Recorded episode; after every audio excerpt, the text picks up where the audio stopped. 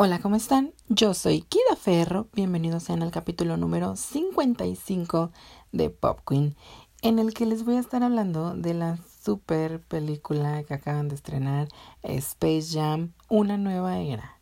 Sí, sí, sí, sí, yo estuve esperándola de que tanto tiempo, o sea, de que toda la vida, porque a 25 años de que apareciera Space Jam pues esta primer parte que es genialísima, regresan los Looney Tunes a jugar un segundo partido de básquetbol y pues qué tal, eh? espero que ya la hayan visto porque digo, es imposible hablar sin spoilers de una película tan genial que lo único que quieres es comentar lo que sucedió dentro de esta, ¿no?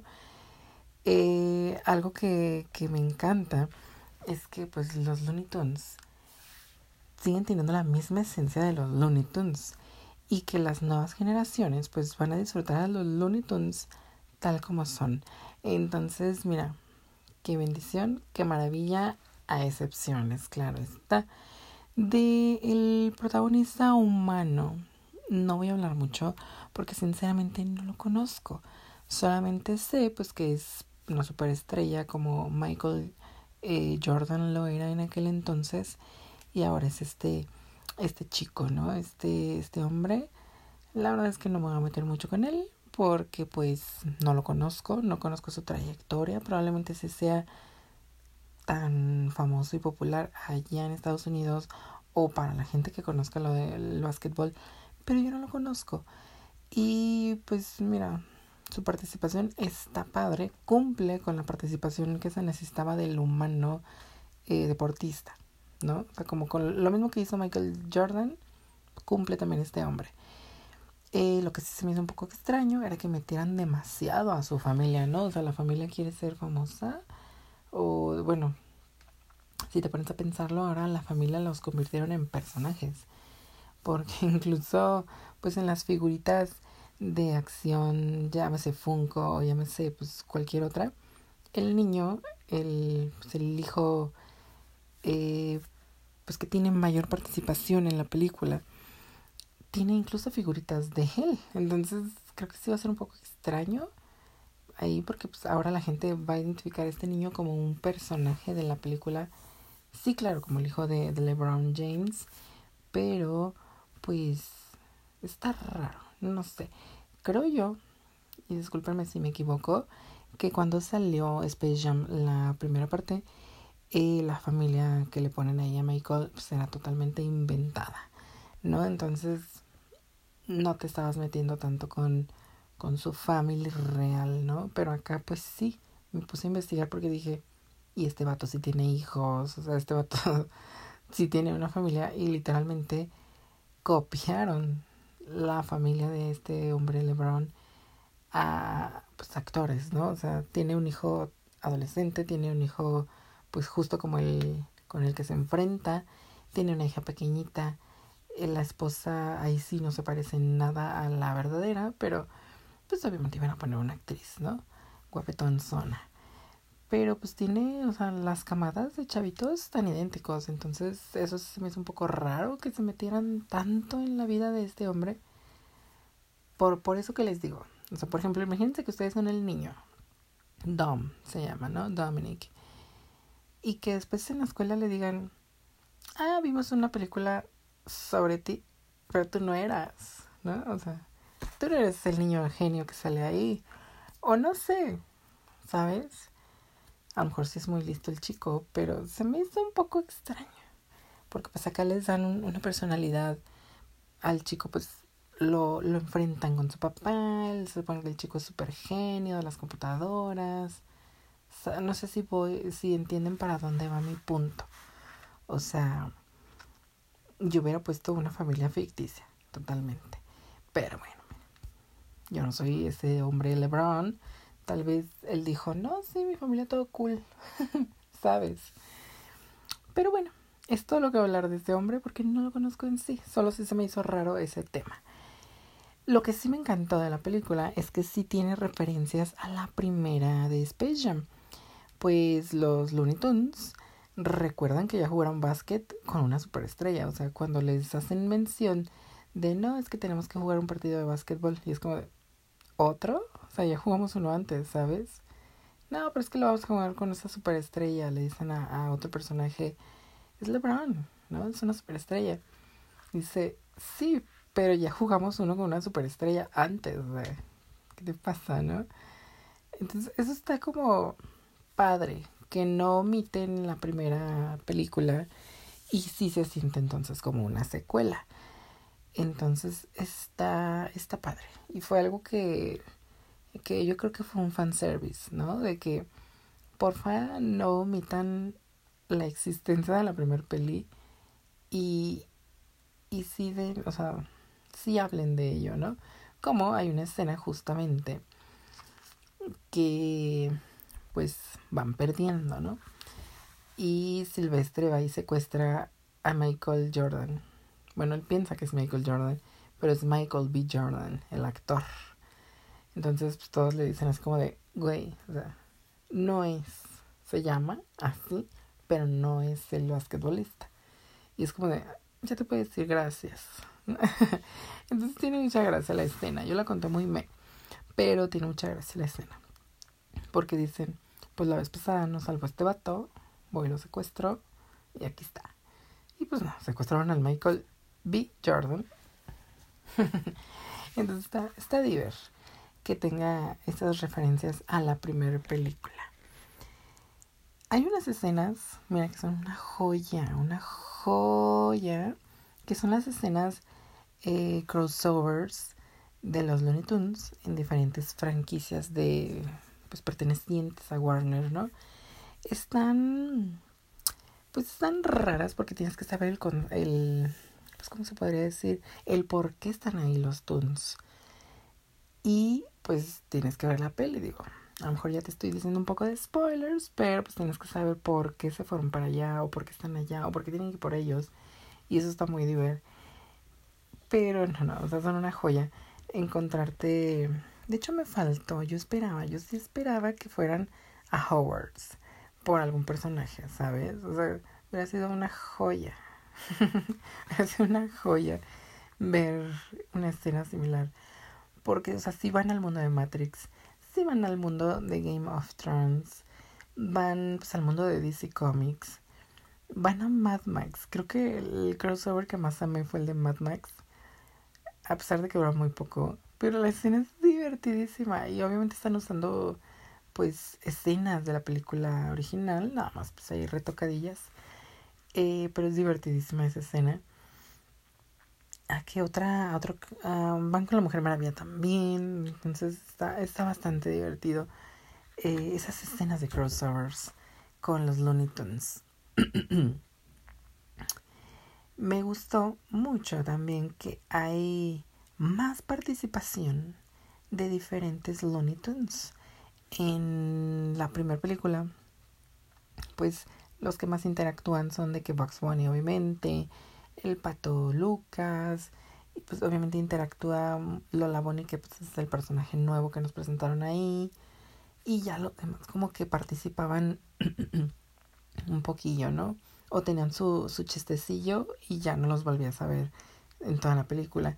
Y en esta segunda película, no, así les ves la importancia a todos los personajes, desde a la abuelita, a Silvestre y a Piolín, al correcaminos y al coyote que amo esos dos personajes y amo que les hayan dado tanta participación porque la neta es que estuvo muy bueno. Estuvo muy muy bueno que, que tuvieran, ¿no? Como su, su momento de brillar. Todos, todos, todos, todos. O sea, no solamente Bugs Bunny y el pato. Eh, que por cierto, el pato se me hizo súper raro que esta vez no jugara. y me hubiese gustado mucho que dijera por qué, ¿sabes? O sea, simplemente él dijo desde el inicio, ¿sabes qué? Yo voy a ser entrenador y ahí se chingan. Pero me hubiera gustado que dijera, la vez pasada me pusieron una frega, o la vez pasada pues no me fue bien en el partido y por eso mejor me voy a quedar de este lado, ¿no? Pero no, simplemente dijo, mira, yo me deslindo, yo voy a andar acá dirigiendo y ya. O sea, incluso, O sea, aunque su participación sí está ahí, sí lo sientes como, ay, falta como el gran chiste de Lucas, ¿no? O sea, el pato Lucas no juega el partido, entonces hasta sientes raro que no esté jugándolo. Pero si te hubieran dicho el por qué no quiere jugar, pues ya hubieras dicho como de, ah, pues no quiere jugar porque le fue mal en el partido con Jordan o algo, ¿sabes? Pero sí está raro. Pero mira, qué bueno que todos los demás sí tuvieron pues su gran participación. Yo creo que todos me sacaron una buena risa eh, viendo esta película. El Willy el Coyote. Willy el Coyote estuvo a nada, a nada de comerse al correcaminos. Ya, por fin, se lo iba a comer. Y pues obviamente se le escapa, ¿no? Pero fue como de, ay, no mames, se lo va a comer. O sea, literalmente fue como de, no mames, va a pasar, va a pasar esto, ¿no? y está bastante divertido. El... es una escena que yo, o sea, la sufrí. Así como de, ay, no mames. Pero obviamente no, no sucede. Y estos dos personajes, el Willy el Coyote y el Correcaminos, tienen un sinfín de participaciones muy, muy buenas. Entonces, la verdad es que qué joya que sí los hayan tomado demasiado en cuenta. Las versiones 3D de los Looney Tunes están de wow. Sí, o sea, son una joya. No sé por qué no nunca me los había imaginado así. Al principio fue raro verlos así, pero después dices como de, güey, sí, o sea, están padres, ¿no? Y como dice Lucas, me siento carísimo. O sea, la verdad es que se veían muy increíbles. Por ejemplo, los detalles de los que son peluditos, se veían peluditos. Por ejemplo, los que tenían plumas, que son el gallo, el correcaminos y piolín, se veían muy bien hechos. Entonces fue algo que me gustó mucho, ese detalle de que para jugar el partido, el villano los convirtiera pues en en personajes 3D. Entonces, eso estuvo muy cool. Pero, pues sí tengo que hablar de una eh, presencia y falta de presencia de un personaje. Y digo presencia porque cuando están en el mundo de los Looney Tunes, se nota claramente que ese personaje sí era parte de la película. Sí era parte, ¿no? O sea, es un personaje que a mí me encanta obviamente me duele y me enoja que esté cancelado. Y es Pepe Lepo. Pepe Lepo a mí me fascina. Por, porque es un personaje. Es un personaje demasiado clásico para que lo hubieran cancelado por una estupidez. Y cuando están en el mundo Toon, van a donde está la Torre Eiffel, van, o sea, Lolo se nota que hay una zona que es como francesa, que es donde vivía Pepe Lepo. ¿Qué pasa con esto? Está ahí la presencia de que este personaje fue parte de la película, pero al momento de que, de que lo cancelan, tuvieron que reeditar y borrar al personajito, o sea, borraron al zorrillito, pero como que se les fue el pedo y no borraron la ciudad del zorrillito, ¿sabes? Entonces sí está bastante culero, porque ves, pues esta zona francesa, ves la Torre Eiffel, y bueno, yo, que soy muy fan, dices, ahí estaba Pepe Lepú. Pepe Lepú ya estaba en esta película y pasó lo que pasó, que si no saben les doy un contexto rápido, pues las eh, feministas radicales empezaron a decir que Pepe Lepú era un em, emblema, digámoslo así, de pues el acoso, ¿no? Que pues, los morritos veían a Pepe Le Pú cuando estaban morritos acosando a Penélope, que en verdad pues no la acosa, simplemente él le dice, güey, estoy enamorado de ti y la persigue por todos lados. Sí, entiendo su punto, ¿sabes? Entiendo el punto de las feministas. Pero de eso a que por ver la caricatura de Pepe Le Pú con Penélope digas que existen güeyes acosadores y ese pedo. No, sabes. Las caricaturas no crean violadores. La mala educación sí. Las caricaturas no crean un asesino. La mala educación sí. Y así te puedo ir con varios ejemplos. ¿Sí? Entonces, la neta que le hayan echado un poco de culpa a Pepe Le Pew, que es una caricatura, que era eh, divertido, porque al final, la, o sea, si llegaron a ver los capítulos de Pepe Le Pew, siempre eran todos iguales. Era de que a la gatita se le pintaba la colita una raya, una franja pues, color blanco, y él decía, es una zorrillita. Entonces por eso se enamoraba de ella, iba tras ella. Pero al final, eh, a Pepe Le Pew siempre le pasaba de que le caía pintura y se le borraba su colita de zorrillo y pues parecía un gatito. Entonces es cuando ella decía, ay, tú eres un gatito. Y ella lo acosaba de vuelta, ¿sabes? Entonces, ¿dónde está? ¿Dónde está él? No, Pepe le puso el culpable. No, no, no, no, no, no, no. Se me hace muy mal, se me hace una estupidez. Y pues esto pasó mientras la película estaba en postproducción pasa esto, cancelan al personaje, todo el mundo dice, sí, claro, por Pepe Le me violaron, sí, claro, por Pepe Le me acosaron, sí, claro. Y es como, Pepe Le es un zorrillito de caricatura. No mames, o sea, hay otras caricaturas que son más acosadoras que Pepe Le Ahí está el maestro Roshi de Dragon Ball. Y no he visto que cancelen al maestro Roshi, ¿sabes? Entonces, qué culero que hayan cancelado un personaje tan querido por mucha gente, un personaje tan divertido y un personaje que era muy clásico de los Looney Tunes. Y pues ahí está su presencia. Sabemos que él ya estaba en la película. Ahí estaba la torre Eiffel. Ahí estaba su ciudad. Y de repente pues editan al personaje y lo quitan.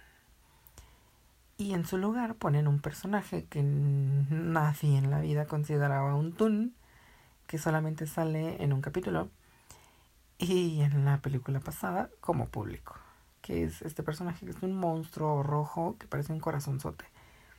Sí, sí, sí. Él sustituyó a, a Pepe, a Pepe Le y pues obviamente este personaje ni habla, no tiene ni frases, no es entrañable, nadie sabe cómo se llama, bueno, al menos yo no. Y pues ahí está, en el lugar que le correspondía al zorrillito. que cabe mencionar, es uno de mis personajes Looney Tunes favoritos, que será en el Correcaminos, Pepe Le Marvin el Marciano y Lucas. Y pues ya, ya, Pepe Le no va a salir en ningún lado ya. Que por cierto me tomé unas fotos muy increíbles. Están en mi Instagram. Recuerden que me pueden seguir como Kida Ferro. En donde eh, pues estoy un poco de luto, digámoslo así. con Pepe Le Pues por. Pues porque a mí me encantaba Pepe Le ¿sí? Vayan y búsquenlas y denle muchos corazoncitos. Sale. ¿Qué más? El Goon Squad, que son los villanos, son el equipo contrario a los, a los Looney Tunes. Fue muy me. O sea, la verdad es que tienen todo para ser personajes muy chidos. O sea, uno tiene alas de como de halcón, una es mitad víbora, una es mitad araña. El otro es como eh, mueve el tiempo. Y hay uno más que es mitad agua mitad fuego, entonces era un concepto bastante cool. Y la verdad es que los desaprovechan demasiado, o sea, ni siquiera son entrañables. Son, yo creo que mucho más entrañables eh, los monsters que salían en, en Space Jam la primera. O sea, y hasta tienen líneas más divertidas y todo eso. Y estos no, son súper olvidables. La verdad es que son muy, muy, muy olvidables. Al igual que su villano principal, que es Algie Ritmo, güey, de por sí a nadie le cae bien War Machine, ¿por qué lo pones también como villano de los Looney Tunes? Me cae ahora el triple de gordo ese señor. Lo odio como War Machine y ahora lo odio como Algie Ritmo, ¿sabes? viejo pedorro. Pero bueno, en conclusión, es una película que cumple lo que esperas de los Looney Tunes. Es divertida, está llena de momentos memorables y la pasas genial viéndola. Yo la verdad es que la voy a volver a ver y en cuanto la pongan liberada en HBO Max, yo creo que me la voy a aventar una y otra vez porque me encantó, ¿sabes? a mí me encantó. No voy a hablar pues nada de, de los cameos que estaban ahí como público pues de miles y miles de personajes porque la verdad es que yo traté de disfrutar la película en vez de estar viendo quién y quién estaba atrás. Salen muchos personajes eh, que son muy cool de pues de las franquicias que pertenecen a Warner. Y qué padre. Pero mira, voy a tener más tiempo para ver la película. Ahora sí me fijo, ah, no, pues que estaba tal, estaba tal, aquel y aquel. La verdad es que esta vez que la vi, lo que procuré fue disfrutar la peli. Que es lo que les recomiendo muchísimo que hagan cuando vayan a ver una peli. No se pongan a cazar easter eggs. Güey, qué hueva. Luego los ven en un video de YouTube. 35 cosas que no viste de, sabes. o sea, o verla una segunda vez y ahí cazan easter eggs, pero la primera vez que la vean, disfrútenla. Y pues nada, yo soy Kida Ferro y este fue Pop Queen hablando de Space Jam, una nueva era, la cual tienen que ir a ver al cine o se me esperan al HBO. Ok. Nos vemos. Adiós.